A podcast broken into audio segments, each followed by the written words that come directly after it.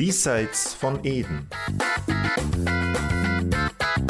Gespräche über Gott und die Welt. Der Podcast der Theologischen Fakultäten in Österreich und Südtirol. Erschütterung, Fassungslosigkeit, Erschrecken. Es sind diese Vokabeln, die in den Medien als Reaktion auf den russischen Angriff auf die Ukraine überwiegen. Der Krieg hat die Pandemie aus den Medien fast verdrängt. Die Flüchtlingszahlen und vor allen Dingen die Schicksale der Flüchtlinge berühren das Herz. Die wirtschaftlichen und die sozialen Folgen, die für Europa am Horizont inzwischen aufscheinen, von Energiefragen bis zur Rezession, die im Raum steht, lassen Schlimmes auch für uns, für den wohlhabenden Westen, erahnen. Wenn wir uns in Diesseits von Eden mit dem Krieg befassen, dann aber natürlich nicht, um aktuelle Meldungen zu verbreiten, auch nicht um kollektiv über das Putin-Regime den Kopf zu schütteln oder Appelle zu formulieren. Uns soll es in den nächsten 20 Minuten darum gehen, ein paar Schlaglichter auf die religiöse Situation in der Ukraine zu werfen, die ja von Putin als Kriegsmitgrund genannt wurde. Und es soll die Frage angetippt werden, welche ethisch vertretbaren Handlungsoptionen uns überhaupt bleiben. Dazu begrüße ich meine beiden Gesprächspartner, den Innsbrucker Sozialethiker und zugleich Präsident von Pax Christi Österreich, Wolfgang Palaver, und den Wiener orthodoxen Theologen Johann Moger. Zu Beginn habe ich Professor Moger um eine Darstellung der religiösen, aber auch der religionspolitischen Situation in der Ukraine gebeten. Also die religionspolitische Situation in Ukraine ist recht kompliziert, vor allem hinsichtlich der Orthodoxen. Die machen etwa 60 bis 65 Prozent der Bevölkerung aus. Es gibt bekanntlich zwei orthodoxe Jurisdiktionen in der Ukraine. Eine, die untersteht dem Moskau-Patriarchat und eine wurde vor äh, drei Jahren für autokephal erklärt äh, und sie steht aus zwei früheren schismatischen Gruppierungen. Und diese neue autokephale Kirche wird anerkannt nur von ökumenischen Patriarchat und von einigen weiteren griechisch geprägten Patriarchate der Orthodoxie, aber nicht von allen orthodoxen Kirchen, geschweige denn von Moskau. Es ist seit Jahren ein innerorthodoxer Konflikt, der die ganze orthodoxe Kirche letztendlich in eine Spaltung geführt hat. Das führt dazu, dass das Moskau-Patriarchat letztendlich nicht nur diese orthodoxe Kirche äh, in der Ukraine, die autokephal ist, für schismatisch erklärt, sondern auch alle anderen, die sie anerkannt haben, das heißt auch äh, das ökumenische Patriarchat. Das führt dann weiter zu einem beispiellosen Angriff, Gegenoffensive, die jetzt Moskau äh, Ende Dezember gestartet hat äh, in Afrika man kann sagen, Moskau hat schon, äh, das Moskau-Patriarchat schon vor Beginn des Krieges vor zwei Monaten eine beispiellose Gegenoffensive gestartet, indem es Teile der afrikanischen Orthodoxie unter ihre Jurisdiktion genommen hat. Das ist ein beispielloser Angriff in die inneren Angelegenheiten einer anderen autogefahrenen Kirche, hier des Patriarchats von Alexandrien. Man kann sagen, kirchlich gesehen steht äh, das Moskau-Patriarchat schon seit Monaten auf Konfrontationskurs. Und hier kommen einige Diskurse zusammen. Also das passt mit dem äh, politischen Diskurs Putins für die scheinbare Begründung der Invasion. Wir haben acht Jahre genug geduldet, die Situation in Donbass, das wiederholt äh, Putin. Derselbe Diskurs betätigt auch das Moskau-Patriarchat in dieser Gegenoffensive Jurisdiktion, die jurisdiktionell. Wir haben uns jahrelang diplomatisch genug bemüht, jetzt müssen Taten folgen. Und äh, das heißt, die Situation nicht nur in der Ukraine, sondern in der ganzen Orthodoxie ist jetzt äh, sehr brenzlig und sehr, sehr schwierig. Und der Konflikt in der Ukraine wird das natürlich noch stärker äh, die Situation verschlimmern.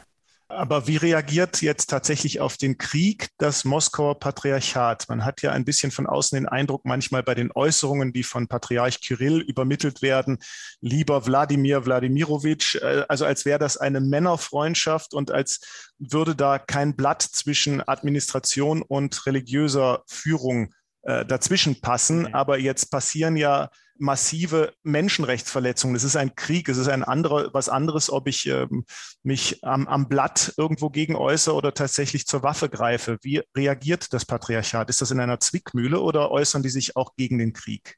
Äh, also zuerst muss man sagen, Putin hat diesen innerkirchlichen äh, Konflikt skrupellos instrumentalisiert und tut es immer noch.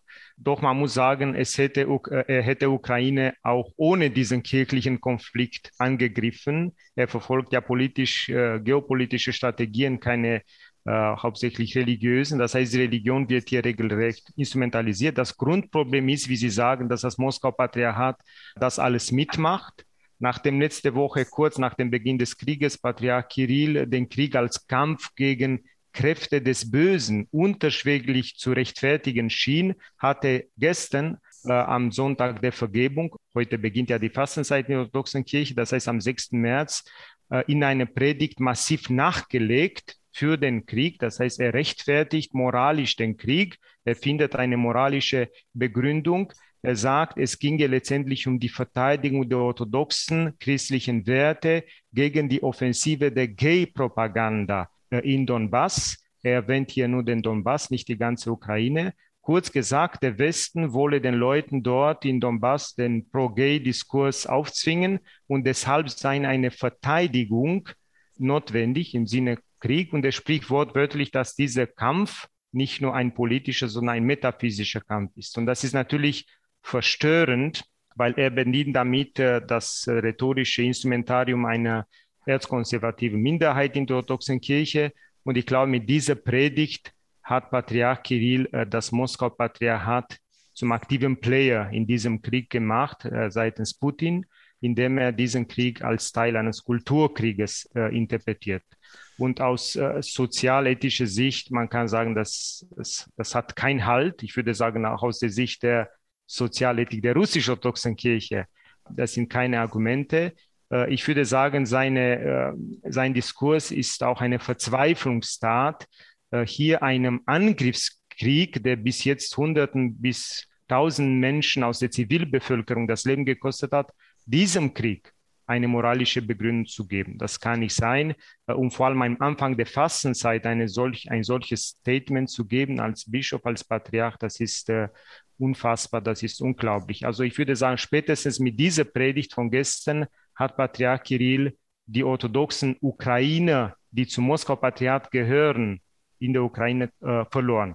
Mhm. Das ist aus pastoraltheologischer Sicht äh, wirklich äh, unfassbar und äh, traurig. Interessanterweise äh, spricht er über, äh, in dieser Predigt nur von Donbass. Warum? Wir wissen, dass in den letzten Wochen viele Bischöfe der ukrainischen orthodoxen Kirche des Moskau-Patriarchats das Kommemorieren des Namens des Patriarchen in der Liturgie gestoppt haben. Also es bröckelt massiv da und vermutlich werden die äh, bis jetzt verfeindeten zwei ukrainischen orthodoxen Kirchen zusammenwachsen. Es ist aber verfrüht, jetzt Szenarien zu entwickeln, aber das wird vermutlich die Folge sein. Sie haben schon jetzt zweimal das Signalwort sozialethisch äh, gebracht. Damit ist Herr Professor Palava auch wieder an Bord als Sozialethiker. Teilen Sie das auch aus Ihrer Perspektive? Ja, also ob ich das teile, dass das eine katastrophale Haltung des Moskauer Patriarchats ist, die äh, Politik Putins zu unterstützen, ist katastrophisch. Und ich erkläre das ein bisschen, dass überhaupt das Grundproblem von Religionen, Religionen tragen vor allem dann zu Gewalt und Konflikt bei, äh, rechtfertigen auch Kriege, wo sie zu eng an die staatliche Macht heranrücken. Und äh, das Moskauer Patriarchat ist momentan ein sehr gutes Beispiel dafür, auch äh, durch finanzielle Zuwendungen, die es vom Staat erhält. Und wir könnten auch in der, in der Geschichte Österreichs zurückgehen, dass das immer die schwierigsten Zeiten waren. Und für das Zweite Vatikanische Konzil war die Erklärung über die Religionsfreiheit und die Distanzierung von staatlicher Zwangsgewalt ein entscheidender Punkt. Aber mich würde etwas interessieren und den Herrn Moger gern fragen, weil es interessant ist, dass in der Ukraine ja die sämtliche Religionsgemeinschaften, sämtliche orthodoxe Kirchen sich in einer gemeinsamen Erklärung gegen diesen Angriffskrieg ausgesprochen haben und dass auch die, die mit dem Moskauer Patriarchat verbundene orthodoxe Kirche in äh, Ukraine von einem Brudermord spricht, auf Kain und Abel hinweist. Das wäre ganz interessant, wenn Sie uns das erklären können, weil das finde ich ein sehr positives Signal. Und gestern hat der amerikanische Religionssoziologe José Casanova ein Interview gegeben zu Ukraine. Er ist ja mit einer Ukrainerin verheiratet und sehr involviert und, und kennt das auch sehr gut, der im Blick auf die Ukraine von einer sehr positiv, tolerant, pluralitätsfähigen religiösen Zivilgesellschaft spricht. Er sagt sogar, die Ukraine hat so etwas wie den amerikanischen Denominationalismus übernommen und ist weit weg vom Staatskirchenmodell Europas oder beispielsweise des Moskauer Patriarchats. Ich würde sagen, äh, das war vermutlich zu erwarten. Die große Überraschung ist, wie Sie sagen, dass Metropolit Onufri, der eben die äh, Kirche, die unter dem äh, Moskau-Patriarch steht, vertritt und leitet, äh, er schon von Anfang an den Krieg als Bruderkrieg bezeichnet hat und sich damit klar positioniert hat gegen die offizielle auch äh, Position des Moskau-Patriarchats. Das war äh, eine Überraschung.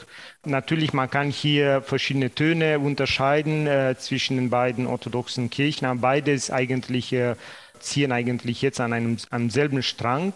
Beide äh, unterstützen die Verteidigungskräfte, jetzt auch nicht nur rhetorisch oder mit Gebet, sondern auch mit, äh, mit Essen, mit verschiedenen organisatorischen Sachen. Beide Kirchen sind auch betroffen, dadurch, dass äh, Kirchengebäude beide Jurisdiktionen zerstört worden sind. Das heißt, beide haben auch diese Opfer zu beklagen. Und in diesem Sinne hat hier, ich glaube, Metropolit Onufrie die einzig logische und auch ja, Reaktion geben können. Natürlich sitzt der vor allem in einer Zwickmühle. Also man muss eben schauen, wie sich das dann weiterentwickelt. Die große Frage ist, äh, äh was machen diese unterschiedlichen Konfessionen falls Putin halb Ukraine oder ganz Ukraine erobert hat, wie wird dann die religionspolitische Situation dann ausschauen? Was macht gerade diese Kirche des Moskau-Patriarchs dort? Was machen jetzt diese Bischöfe, die sich jetzt offen jetzt gegen Moskau ausgesprochen haben? Äh, wie wird der Klerus, die Gläubigen äh, auf, ja, die jetzt eigentlich natürlich ein spätestens jetzt einen äh, Anti-Moskau-Effekt entwickelt haben. Wie wird das, äh, ja, die Konvivenz dann funktionieren mit den russischen Besatzern? Also das sind alles äh, offene Fragen. Aber bis jetzt können wir sagen, äh, diese zwei ehemals verfeindeten Kirchen sind jetzt ein Stück zusammengewachsen. Und äh, ich würde sagen, ich komme aus Osteuropa. Die orthodoxen Christen in den ehemaligen Ostblockländern sind alle alarmiert. Böse Erinnerungen werden wach.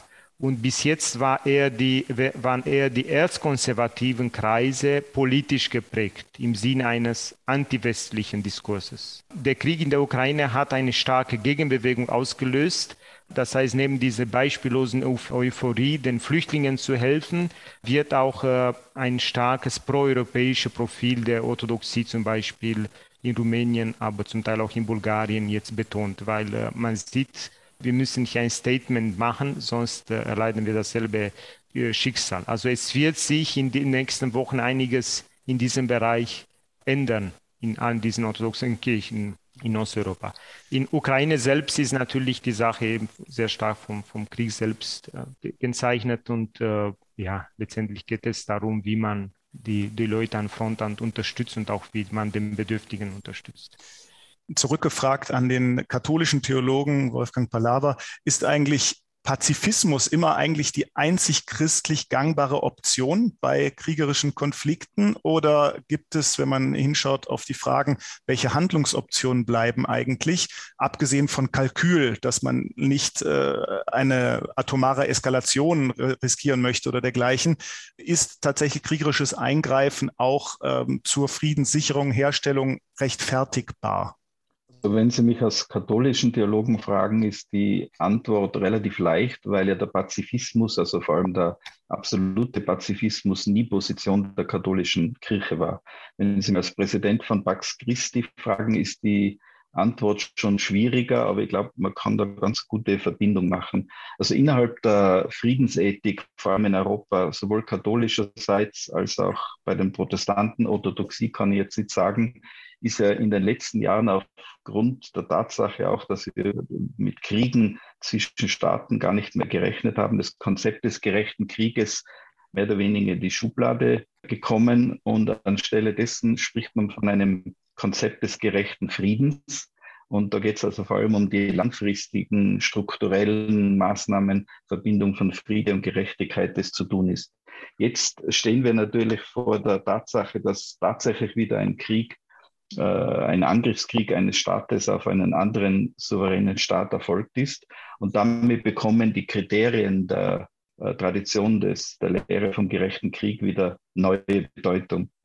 Und äh, ich habe in den letzten Tagen im Fall meiner Funktion als Präsident von Pax Christi auch mit vielen friedensengagierten Leuten diskutiert, weil ich einerseits die letzten eineinhalb Jahre sehr intensiv über Gandhi geforscht habe und Gandhi zum Beispiel 1939 im Dezember gesagt hat, äh, also auch Pazifisten, auch Vertreter der Gewaltfreiheit müssen ganz klar zwischen Angreifer und Verteidiger unterscheiden. Und Gandhi wünschte sich zwar, dass alle Möglichkeiten der Gewaltfreiheit ausgenutzt werden, aber er war nicht so überheblich oder so, dass er jetzt anderen vorgeschlagen hätte, keine Gewalt im Verteidigungsfall anzuwenden. Eines, das mir heute ein bisschen nachdenklich gemacht hat, ist, dass die Verteidigung, die militärische, nur so lange aufrechterhalten werden kann, solange sie Erfolg verspricht. Das heißt, äh, wir sind alle überrascht, positiv überrascht, äh, wie sehr äh, die Ukraine militärisch das hinauszögern kann. Aber auf der anderen Seite bin ich nicht so optimistisch, dass auf die Dauer das möglich sein wird, auch weil die westlichen Mächte keine Flug, Flugverbotszone einrichten werden und, und sich sehr hüten werden, in einen Krieg mit Russland einzutreten. Das heißt, irgendwann kommt vielleicht der Punkt, wo man dann sagen muss, jetzt hat es keinen Sinn mehr, mehr Blut zu vergießen. Aber das heißt nicht, dass dann äh, die Ukraine und äh, der Geist, den wir dort jetzt spüren, zeigt das auch einfach alles fallen lassen soll, sondern dann kommt die große Chance des zivilen Ungehorsams. Und da gibt es interessante empirische Studien, dass in den letzten 100 Jahren in vielen, vielen Fällen der zivile Ungehorsam doppelt so erfolgreich war in Befreiungskämpfen als die militärische Gewalt. Also langfristig gesehen, das ist jetzt kein radikaler Pazifismus, aber in, in dieser hochtechnisierten Welt, was auch die Waffentechnik betrifft, sind es die, die, eigentlich die Mittel, äh, die uns verblieben sind. Als äh, Gandhi hat ja noch drei Jahre gelebt, als die erste Atombombe fiel. Und er hat gesagt, nach dem er hat also zuerst drei Monate geschwiegen, aber dann hat er gesagt, das Zeitalter der Atombombe macht die Gewaltfreiheit noch notwendiger. Und langfristig brauchen wir diese Mittel. Ja, und äh, wir werden sehen, wie das weitergeht. Aber die katholische Kirche und, und niemand, der jetzt ganz vernünftig ist, würde einen absoluten Pazifismus anderen empfehlen. Also Gandhi selber hat immer auch unterschieden zwischen dem, was er selber als Person tut und was er dann sozusagen als Rezept oder politische Empfehlung anderen gibt. Ja, ich hätte eine Anmerkung. Also jetzt aus, aus der Sicht der russisch-orthodoxen Sozialdoktrin, die wurde im Jahre 2000 äh, veröffentlicht, sind beide Optionen möglich. Die war schon damals kritisiert worden, auch von äh, orthodoxen Theologen, äh, weil sie sehr ambivalent, ambivalent fiel. Einerseits äh, ist dort verankert die Möglichkeit, dass die Kirche sich gegen die staatlichen Organe wendet, das heißt, der Mitarbeit verweigert, wenn es um einen aggressiven Krieg handelt. Andererseits, ein bisschen später, ist es eine Sozialdoktrin, es wird schwierig sein, unter Umständen zwischen Angriffs- und Verteidigungskrieg zu unterscheiden. Da wird schon damals ja diese Option dann sehr klar betont und äh, man sagt, ja, der Krieg ist letztlich zulässig, wenn es um Verteidigung der Gerechtigkeit geht und das ist eigentlich die Argumentation, die gestern Patriarch Kirill verfolgt hat. Und man muss dann unterscheiden äh, in jedem einzelnen Fall, ob es sich um einen Angriffs- oder Verteidigungskrieg handelt. Das heißt, äh, in der Sozialdoktrin haben wir schon die Instrumentarien, dass das Moskauer Patriarchat jetzt im Namen einer vermeintlichen äh, Gerechtigkeitsverletzung sagt, äh, letztendlich ist es kein Angriffskrieg, dass wir äh, mit der russischen Armee in, äh, also eine Invasion äh, durchgeführt haben in der Ukraine, sondern das ist ein Verteidigungskrieg für unsere äh, Werte. Und leider bietet die Sozialdoktrin, weil sie sehr widersprüchlich ist, wenn man sie eigentlich sehr stark so interpretiert, eben auch dafür eine Grundlage. Natürlich haben sie haben das gemacht. Äh, eine Frage hätte ich an Kollegin Palava, damit wir kurz äh, meine Enttäuschung gegenüber Moskau, es ist klar, aber ich war zum Teil auch enttäuscht von der Haltung des Papstes jetzt äh, bis, bis jetzt. Wir haben jetzt einen Papst der Armut und der Ökologie, das sind alle politische Themen, aber in der Ukraine-Krieg, ich glaube, er will doch kein politischer Papst sein, sondern ein Papst des Gebetes und äh, ja, der Appelle für, für den Frieden. Das ist für mich jetzt zumindest bis jetzt zu wenig. Äh, warum er den Krieg nicht als äh, völkerrechtswidrigen Angriff benennt, warum er nicht Putin als Hauptverantwortlichen beim Namen nennt. Also das dürfte, glaube ich, auch bei vielen griechisch-katholischen Ukrainer doch für, für Kopfschütteln sorgen. Ich würde sagen, Johannes Paul II. hätte hier klarere Worte gefunden. Was meinen Sie, warum tut er sich schwer damit? Also mich hat auch überrascht, dass er sehr zögerlich reagiert hat, aber ich glaube, gestern hat er ganz klar von Angriffskrieg gesprochen und auch von Völkerrechtsverletzung. Also gestern waren die Worte sehr klar. Äh, ich glaube, also ich meine, das hängt natürlich auch mit dem Bemühen zusammen, die Spaltung zwischen der katholischen Kirche und dem Moskauer Patriarchat nicht größer zu machen.